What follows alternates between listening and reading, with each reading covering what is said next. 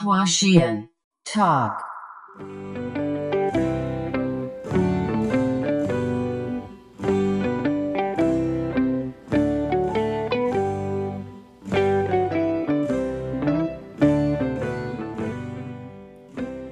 Hello，大家好，欢迎收听花仙桃，我是黄 c o n y 今天想聊一下走路，是我第一学期作业研究里的一部分内容，然后觉得还蛮有意思的，就想来聊一下。这个作业在聊的就是品牌怎么利用走路，或者说今年很流行的 City Walk，再或者说是那个法语词 Flanier 漫步者那个意思。品牌怎么利用这几个概念来塑造自己的真实性？然后举了一些例子，就就比如说像优衣库，他们不是每一个时间段会出一本那个 Lifewear Magazine 嘛，里面关于城市的那个小专题，我就发现他们的文案里很爱用 Wonder 啊，或者 Walk Around 啊，或者 Stroll in the City，就这种关键词。对，但今天想聊其实不是品牌本身，而是我在查。走路这件事的时候，我就有很多蛮有意思的发现，所以就想说可以来录一期播客。我之前自己也很喜欢走路，而且也比较喜欢看这方面的内容，但以前会接触到的理论体系可能还是更偏向日本那一派，就从考线学到路上观察学，再到后面全飞工作室那些东西。然后这次我想选这个主题的时候，我就去跟我老师说了一下，老师是个法国人。他就推荐我说，可以去看一下居德波跟他所创建的情境主义国际这个小组的内容。然后我就从二十世纪六十年代前后的情境主义国际开始看。就跟小猫玩毛线团一样，从一个小小的线头，结果转出了一大球毛线，然后发现，在整个欧洲，其实从十九世纪末到二十世纪末，就关于 City Walk 在城市里走路的研究，他们是很成体系的，并且是有很明显的脉络，就一个时期一个时期，然后不同时期不同流派不断发展。就比如说，从十九世纪中期，波德莱尔塑造了弗莱尼尔漫步者这个形象。然后，本雅明后来在《拱廊计划》里强调了弗莱涅。法国作家安德烈布列东还有画家胡安米罗，他们是超现实主义小组。他们其实会在走路中试图发现自我。然后再到我研究的一个重点是情境主义国际，他们的走路可能是用来挑战资本主义或者挑战消费主义。我觉得这里可以先推荐两本书，第一本叫做《Keep Walking Intently》。然后是芝加哥一位艺术评论家，叫做 Larry Waxman，他二零一七年出的一本书。我读完之后很喜欢这本书，他很清楚地介绍了从超现实主义到情境主义国际，再到 Fluxus 激浪派这三个时期的走路故事。但是它是更偏向艺术这个领域，然后好像还没有中文版，我还挺期待中文版会出的。另一本就是走路的历史。我好像是前两年读的这本书，然后它不仅是局限在艺术家的 city walk，而是讲了城市里的、荒野里的、朝圣时的各种场景的走路，然后中间也会涉及到宗教啊、政治啊、地理啊各种话题，还挺好看的。然后说回我这次作业，就是在老师跟我说居德波之前，我其实好像没有什么太多了解，可能以前也就只听说过景观社会。然后就没了。然后这次一查呢，就发现情境主义国际的理论和他们在做的事情，对于整个七十年代以及之后影响都还蛮大的，尤其是对流行文化，像英国七十年代的一系列抗议活动、女权运动，然后朋克音乐的产生，都是受到情境主义国际很直接的影响。然后建筑上也有，因为他们是超级猛烈的在抨击科布西耶现代主义建筑的反人性。然后也给之后后现代主义建筑的发展提供了一些支持。然后我之前比较熟悉的路上观察学，虽然藤森造信在组建路上观察学小组的宣言里说他们没有受到西方影响，但老实说，我看完这一轮情境主义国际相关内容，我是不太相信这句话的。因为不管是方法论还是一些实践方式，其实都能看到彼此之间是有关联的。说到法国跟走路呢？我之前就会很喜欢一个词，叫做 flanier，意思是没有抱着什么目的在城市里闲逛的漫步者。然后我会觉得他们是还挺反内卷的典型，但他们反内卷不是躺平，而是通过走路。因为不急着打车前往某个目的地，而是慢慢悠悠晃着晃着晃过去。我和这个词还挺有共鸣的，所以之前甚至一度放在了我自己 Instagram 介绍里，但后面觉得有点太做作，就删掉了。波德莱尔在一篇叫做《The Painter of Modern Life》的散文里，塑造了 Flanier 这么一个形象。这篇文章的主角，他是一个很谦虚的画家，也是波德莱尔心中一个绝佳的行走在现代生活中的一个漫步者。这个人不想在自己画上签名，然后别人说他是艺术家的时候，他会觉得蛮尴尬的，因为一方面他很谦虚，另一方面他觉得自己感兴趣的不只是艺术和画画，他感兴趣全世界。然后他自己也是一个环游世界的旅行者，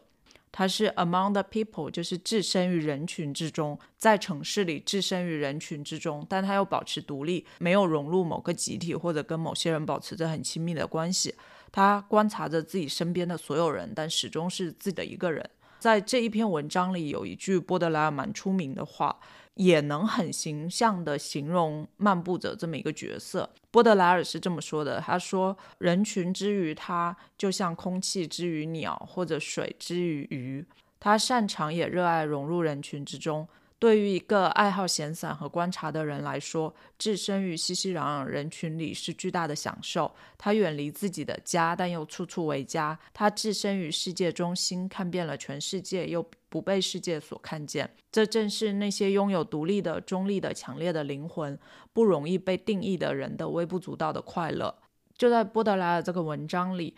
漫步者 Flanier 就是一个很现代都市的一个概念，然后后面本雅明其实又大型强调了 Flanier 的各种现代性，以及漫步者其实是研究现代性的一个切入点嘛。我我当时我当时看完那个波德莱尔这篇文章的时候，我就想起以以以前看到过一个坂本龙一的采访回答，是他二零一七年在被日本杂志 Brutus 采访时说的一件事。那时候杂志问的问题是你为什么听音乐呢？坂本龙一的回答是说，作为一个感觉器官，听觉和视觉感知器官是不同的。实际上会有一种感觉，一种风景感和时间感，只有音乐才能给予。从我的经验来看，例如当我在初中二年级的时候，我遇到了德彪西，被迷住了。德彪西有一首曲子叫做《云》，在巴黎十六区有一个大公园叫做布洛涅森林，那里树木茂密而黑暗。在冬天的时候，巴黎被灰色的云层所覆盖，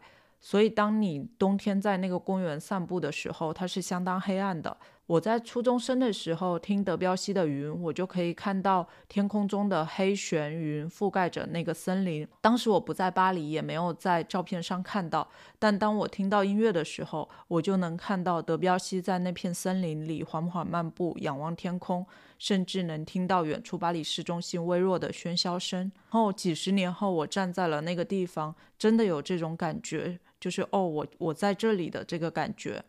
好像念完坂本龙一的回答，会觉得说他的重点其实还是听觉跟音乐，而不是走路。但我觉得某种意义上，好像也是我觉得走路很很让我着迷的一个原因。它可以让很多感官同时在线。对坂本龙一来说，可能是听觉，但对我来说，好像是听觉、嗅觉的全方位打开。我我现在住的地方附近有不少那种小树林，然后我经常去小树林里面走路，然后走在那些小树林里面的时候。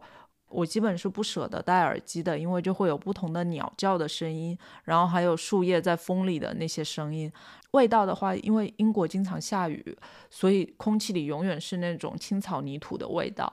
然后视觉就更不用说了，因为就这边小树林没有那种统一的维护过，所以经常就会有枯掉的树干呀，或者树的边上长出了一些蘑菇呀，就是很自然生长的那些树。对，所以就好像走路的时候，不管有没有抱着期待，反正到最后都是会看到、听到或者闻到一点什么意料之外的惊喜的。然后再说回之前说的 G. 德波跟情境主义国际的理论，可以先介绍一下情境主义国际，他们是成立于一九五七年，然后一九七二年解散的。Wikipedia 的介绍是说，这是一个由先锋派的艺术家、知识分子和政治理论家组成的左翼国际组织，主要活动于欧洲。代表人物就是居伊德波，也是创始人。他最出名的一个作品就是《景观社会》。然后现在看《景观社会》这本小书还挺扎心的，因为仿佛就是在看自己的日常生活。《景观社会》里描述的就是资本主义过度发达之后，就世界上没有什么真实性了，所有的一切都变成了景观。甚至我会觉得，我们现在的日常生活其实比德波说的景观社会还要再景观。等下会说的另一个德波的理论，关于走路，叫做 d e h e v 漂移。他是用这个理论来对抗景观社会的，但现在好像连 City Walk 本身都变成了另一种景观，就觉得还蛮搞笑的。情境主义国际这个小组名字里很重要的一个关键词就是情境 （situation），然后它可以是史诗级的大事，然后也可以是一个普通人日常生活里很微不足道的小事。所以在情境主义国际，除了《景观社会》这一本著作之外，还有另一本书也蛮有名的，叫做《日常生活的革命》。我看完情境主义国际的一系列内容，很喜欢他们的一个原因就是他们的业余。然后我之前还看到一个词叫做 dilettante，意思就是业余爱好者、半吊子。牛津字典的那个翻译是写说 with an amateur interest without real commitment or knowledge。听着还挺像骂人的，但情境主义国际这些人，他们其实是很拥抱这种业余爱好者的态度，因为他们会觉得说过分专业就会消灭很自然的随机性或者趣味性，尤其是对艺术或者日常生活这件事来说。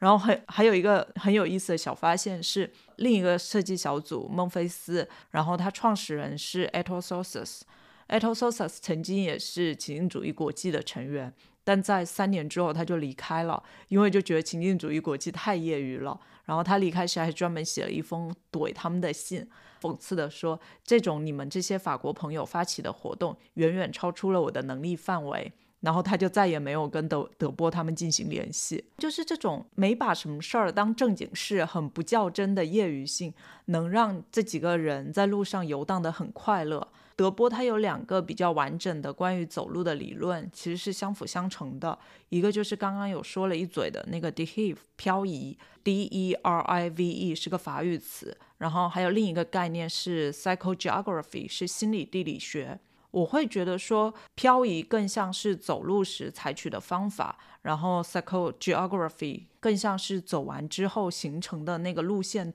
德波自己解释说 d e h e v 漂移其实意味着说，在城市里或者城市边缘地带，没有目的地也没有计划的走路旅程，它是一本正经玩游戏一样的走路方式。参与漂移的人在漂移中不会关注到自己和客观地理环境之间的日常关系，更多是自己根据当下的情境遇到的偶然跟想象去决定下一步要走往哪儿。所以它是和跟着 Google Maps 走路完全不一样的方式，因为它根据的不是客观的地理学的方位，而是很个人的 psychogeography 心理地理学的那个指引。YouTube 上有个介绍情境主义国际的视频，然后里面有个采访对象说自己眼里的情境主义国际是什么的时候，他的介绍超级好。The Ledgers International, and after them the Situationists, had two techniques that they believed were keys to changing the world. These were very tiny, almost paltry techniques. One was the derive, which means the drift. And that meant people wandering through cities, being simply pulled by the attractions that you could find in a city, or repulsed by things that were ugly and hateful. Simply letting the, the city itself its streets, its buildings, its ambiance, its mini climates, guide you, draw you down, making you see the city that you lived in in an utterly new way. This was a way of discovering utopia, of discovering what you hated, what you loved.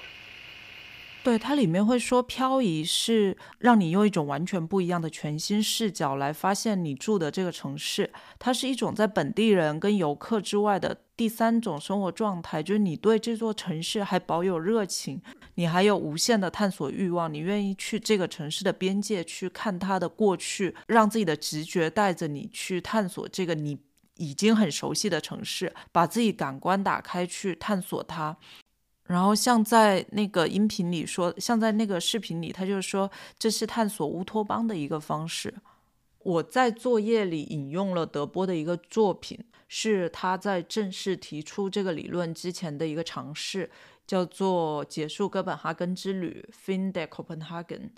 这是他跟另一位情境主义国际的成员，也是丹麦艺术家 Oscar Hon，在丹麦旅行结束之后，用四十八小时不到的时间做的一本很好玩的一个出版物。Oscar Hon 其实如果有听我之前 f i n u 那个播客，可能会有印象这个人名，因为 f i n u 家里厨房就挂着一张他的画。然后，Oscar Hon 跟 f i n u 的关系还蛮好的，因为他们都是差不多同一个时期，丹麦比较先锋又比较叛逆的设计师艺术家。这本出版物呢，就是德波跟 Oscar Hon 他们俩先去报刊亭偷了很多报纸，然后喝得烂醉之后，从这些报纸上剪下各种内容、图片呀、文字呀，然后做一个拼贴。第二天，他们再带着这些拼贴去打印。然后印刷的时候，Oscar Hon 还站在那个台阶上，拿着墨水直接往那个打印机的那个磨盘上泼。所以就是不管是它的内容编辑，还是整个版面的设计，都很随性、很自然。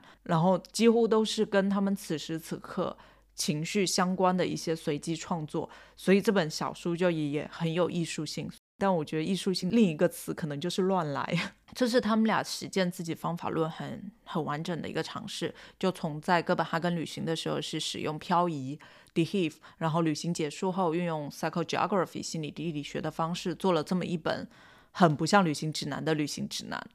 然后德波自己还有另一个作品叫做 The Naked City 裸露的城市，这个作品就把巴黎变成了一系列情境，他把。整个巴黎地图变成了一些单独的街区，然后这些街区错落在这个地图的不同地方，被不同粗细的红色箭头连接起来。德波是通过这种方式来可视化一个城市，它很不理性，也很不客观，是超级个人的一种地图。对于情境主义者来说，什么是地图？就可能你通过个人记忆和经历来构建出来的地图，才是属于你的地图。它比客观环境的地图。对于你自己来说是更关键和有效的。然后之前还查到一个故事，应该是他们为什么会想说做 psychogeography 呢？因为德波跟了一个巴黎的女高中生，好像跟了一个月，还跟了一年。然后他发现这个女高中生的巴黎地图其实根本不是一个完整的巴黎地图，她每天走过的路就是学校、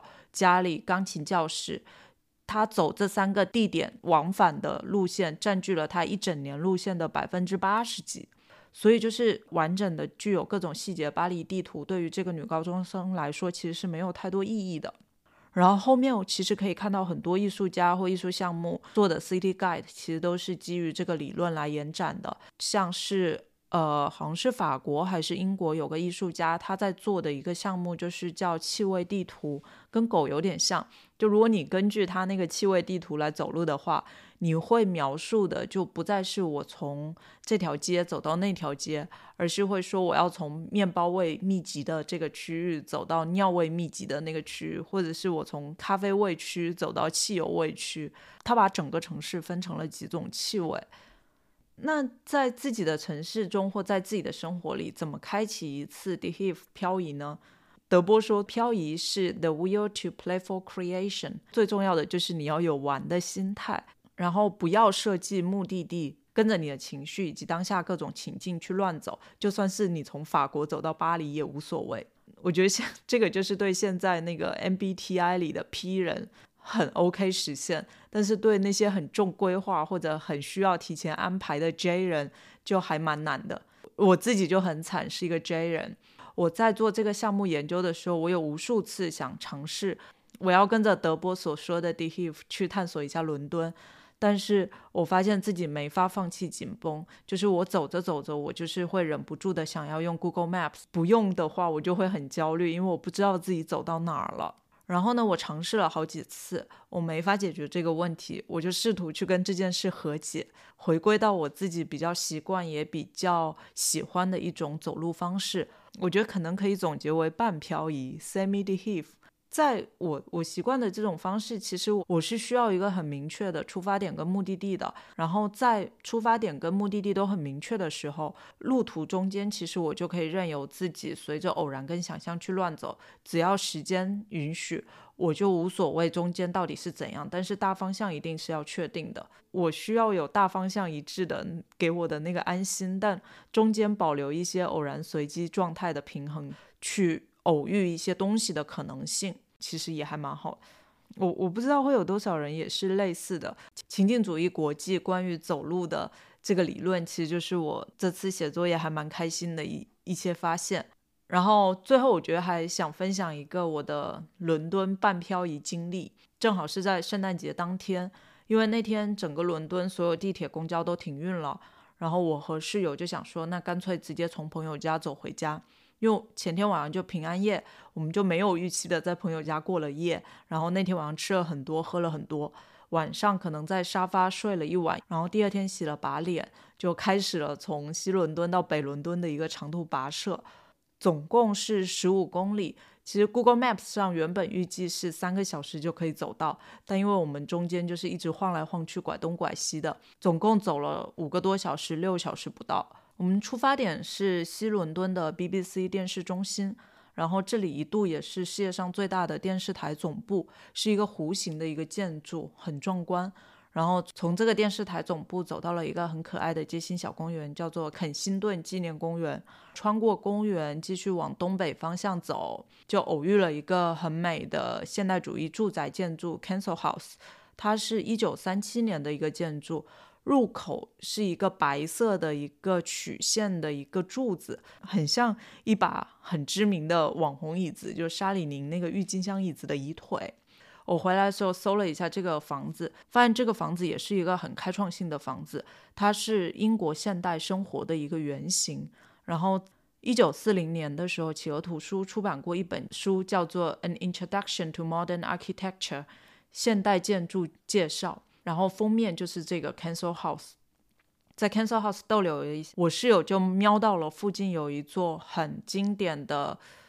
呃，brutalism 粗野主义风格的大高楼叫 Charlie Tower，于是我们就往那边走。然后 Charlie Tower 建成的时候是欧洲最高的住宅，就是一个超高的堡垒里，满足了所有的生活机能，就什么住宅呀、商店啊、学校啊、幼儿园呀、咖啡馆呀、洗衣房都在这么一个垂直大高楼里。这个高楼它就是那种灰棕色的混凝土，然后玻璃都是狭长的，一溜一溜的，不管远看还是近看都很有气势。对，然后 Charlie Tower 边上又有一个名气没有很大，但也很难让人不注意到的一个六十年代的 Council House 建筑，叫做 Homefield House，有不少那个现在已经有点泛灰的蓝色的圆形窗户，跟胶囊塔有一点点像这个窗户，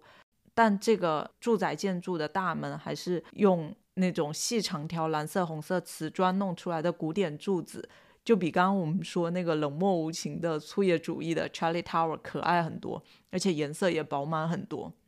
然后其实再往东走一点就会到诺丁山，但我们没有往诺丁山去，而是继续往北走，然后就经过了一个运河，然后沿着运河继续往北走了一段。因为那天圣诞节嘛，路上也没有什么太多人，就显得运河里的天鹅尤其的多。